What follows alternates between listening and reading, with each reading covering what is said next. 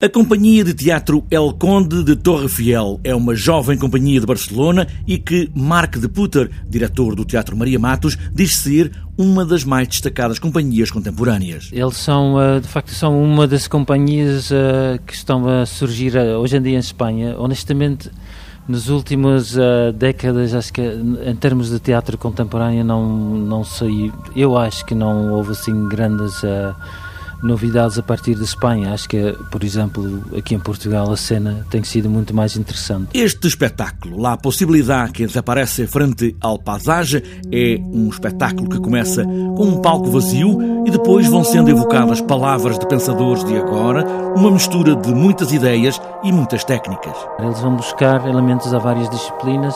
É um teatro muito visual, uh, os artes visuais estão sempre presentes, mas também tem, utilizam a dança, a performance, a própria teatro, a escrita.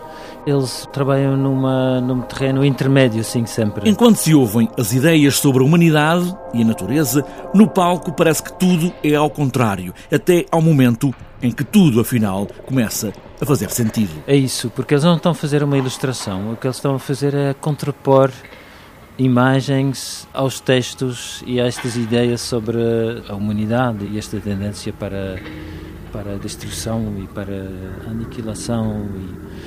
E, e as imagens vão fazer o contrário. As imagens muitas vezes são cómicos, são, criam situações que são hilariantes e é esta hum, contradição, este confronto que faz viver o espetáculo. Dentro destas imagens esconde-se um território denso dentro da mente